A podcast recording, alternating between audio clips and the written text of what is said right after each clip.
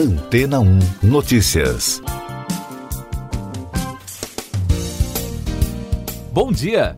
Uma disputa judicial na Alemanha ganhou as páginas dos principais veículos de imprensa em todo o mundo nesta semana.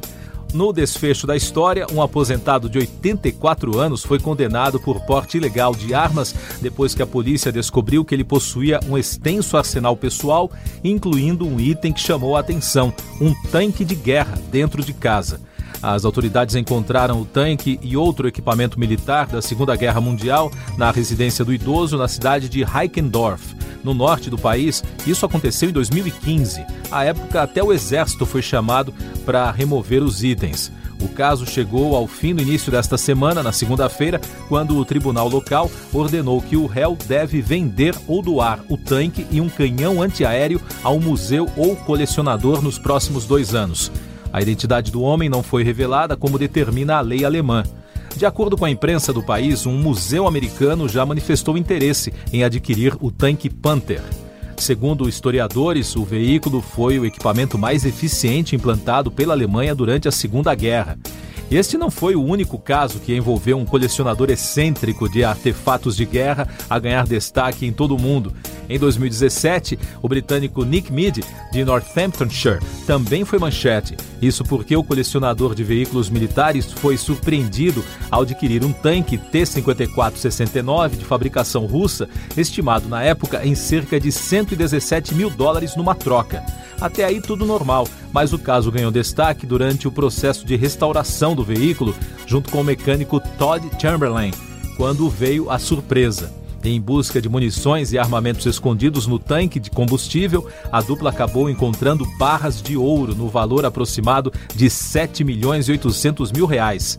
Neste caso, a polícia foi chamada pelos colecionadores. Os oficiais levaram ouro e entregaram um recibo à dupla a polícia não revelou qual destino foi dado às barras de ouro. E daqui a pouco você vai ouvir no podcast Antena 1 Notícias. Comissão da Câmara rejeita PEC do voto impresso. Fux cancela a reunião dos chefes de poderes.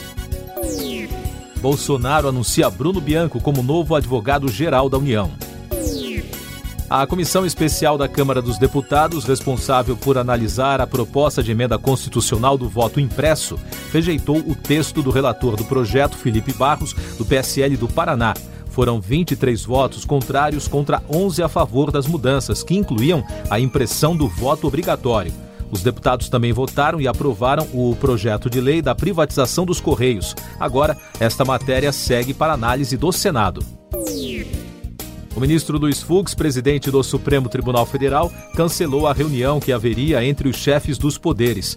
O objetivo da reunião era tentar amenizar a relação entre os líderes em meio às críticas do presidente Jair Bolsonaro ao sistema eleitoral. Ao anunciar a decisão, Fux ressaltou que o presidente tem reiterado ofensas à corte. O presidente Bolsonaro indicou Bruno Bianco para o cargo de ministro da Advocacia Geral da União, no lugar de André Mendonça, que irá para o Supremo Tribunal Federal. Bianco foi secretário especial da Previdência Social e do Trabalho no Ministério da Economia e virou secretário executivo do novo Ministério do Trabalho, recriado recentemente pelo governo. Essas e outras notícias você ouve aqui na Antena 1. Oferecimento Água Rocha Branca. Eu sou João Carlos Santana e você está ouvindo o podcast Antena 1 Notícias. Os destaques da Olimpíada. O Comitê Olímpico Brasileiro anunciou nesta sexta-feira a suspensão provisória da jogadora Tandara da seleção de vôlei. Segundo o comunicado, a jogadora cometeu potencial violação da regra antidopagem em exame realizado em 7 de julho no Centro de Treinamento da Confederação Brasileira de Vôlei em Saquarema. Já o canoísta brasileiro Isaquias Queiroz passou pela prova dos mil metros e avançou direto à semifinal da modalidade. E a pernambucana Érica Senna viveu um verdadeiro drama em Tóquio nesta sexta-feira. Ela foi punida a 400 metros do fim da marcha atlética e, com isso, perdeu a medalha de bronze. A Olimpíada de Tóquio quebrou o recorde de países que subiram ao pódio na história dos Jogos. O recorde anterior ocorreu em Pequim em 2008, quando 87 equipes diferentes conquistaram a medalha. Agora, Tóquio já tem 88 com a conquista do ouro pelo atleta Steven Gardner para as Bahamas. E o Brasil conseguiu igualar seu maior número de pódios na história das Olimpíadas, com 19 medalhas garantidas até agora. A CPI da Covid. Em depoimento à comissão na quinta-feira, o empresário Ayrton Soligo, o ex-assessor informal do ministro da Saúde, Eduardo Pazuello, negou que tivesse grande poder de decisão no ministério. Ele apresentou diversos argumentos para a demora de sua nomeação. A suspeita que paira sobre Soligo é de usurpação de função pública. O presidente da CPI, Omar Aziz, anunciou que o deputado federal Ricardo Barros será ouvido pela comissão na quinta-feira, dia 12. O líder do governo na Câmara dos Deputados foi acusado pelo também deputado Luiz Miranda de comandar um esquema de superfaturamento na compra de vacinas da Covaxin. A CPI aprovou a convocação de Marcos Tolentino da Silva, apontado como sócio oculto da empresa Fibbank Garantias SA, que concedeu uma carta de fiança ao Ministério da Saúde na negociação intermediária entre a pasta e a Precisa Medicamentos para a compra da vacina Covaxin. A carta não seguiu o padrão para esse tipo de negociação. Mais informações da pandemia: o Brasil registrou na quinta-feira 1.086 mortes por Covid-19 e soma agora 560.801 óbitos desde o início da crise. Os números mostram a menor média móvel de mortes nos últimos sete dias, desde 8 de janeiro. Em casos confirmados, o país registrou mais de 20 milhões e 600 mil contágios desde o início da pandemia, com mais de 39 mil diagnósticos em 24 horas. E o balanço da vacinação contra a doença aponta que a população que está totalmente imunizada contra a Covid está em 20,91%. São mais de 44 milhões e 200 mil pessoas que já tomaram as duas doses ou a dose única de vacinas a pandemia no mundo, a Casa Branca confirmou que poderá exigir que os viajantes do exterior estejam vacinados como parte da estratégia de reabertura das fronteiras americanas. O coordenador dos assuntos relacionados ao coronavírus, Jeff Zients, confirmou que o grupo de especialistas está analisando a exigência de vacinação para estrangeiros.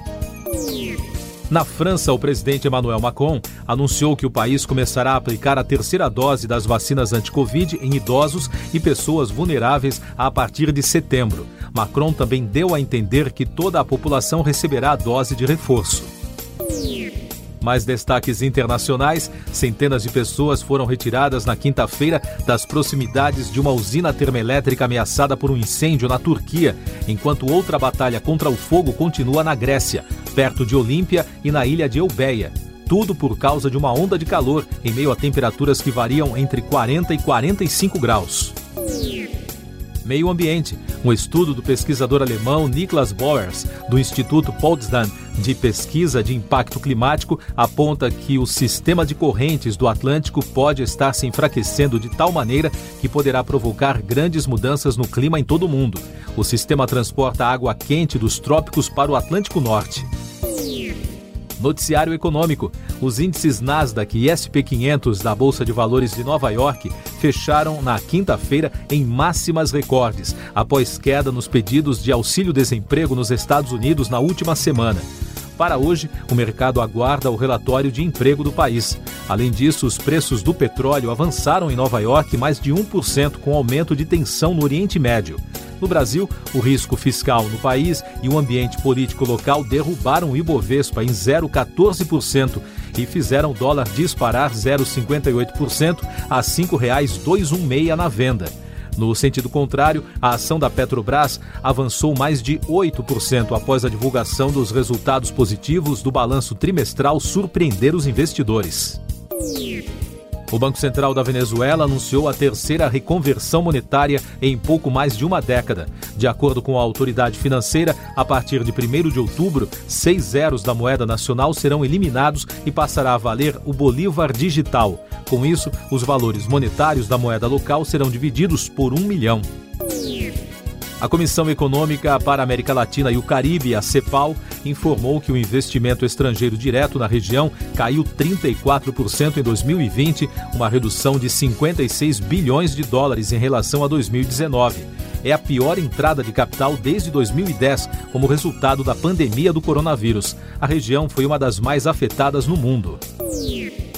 Destaques da música. Pela primeira vez desde a fundação dos Rolling Stones em 1962, o baterista da banda, Charlie Watts, ficará de fora da nova turnê do grupo nos Estados Unidos por questões de saúde. Segundo o porta-voz do músico de 80 anos, ele foi submetido a uma cirurgia coronária com sucesso, mas os médicos recomendaram repouso.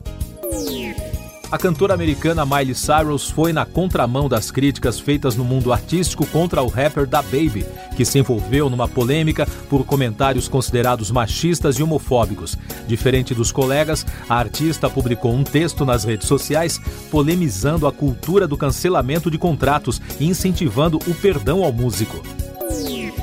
Você confere agora os últimos destaques do podcast Antena 1 Notícias, edição desta sexta-feira, 6 de agosto o Japão homenageou hoje as vítimas da bomba atômica em Hiroshima, lançada em 6 de agosto de 1945. Sobreviventes, parentes e convidados estrangeiros compareceram à cerimônia para pedir a paz no mundo. O evento acontece em meio a uma polêmica sobre a decisão do Comitê Olímpico Internacional em não respeitar um minuto de silêncio durante os Jogos em homenagem às vítimas. Em Jerusalém, o exército israelense iniciou um ataque contra o Líbano após disparos de foguetes procedentes do país vizinho e reivindicados pelo movimento xiita Hezbollah. Siga nossos podcasts em antena1.com.br.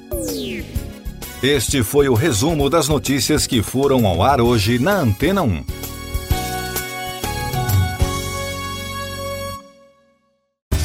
Depois de tanto conteúdo legal, que tal se hidratar com água rocha branca? O consumo regular de água durante o dia traz benefícios para a saúde, como, por exemplo, manter a pele bonita e hidratada. Rocha Branca, da fonte direto para sua casa.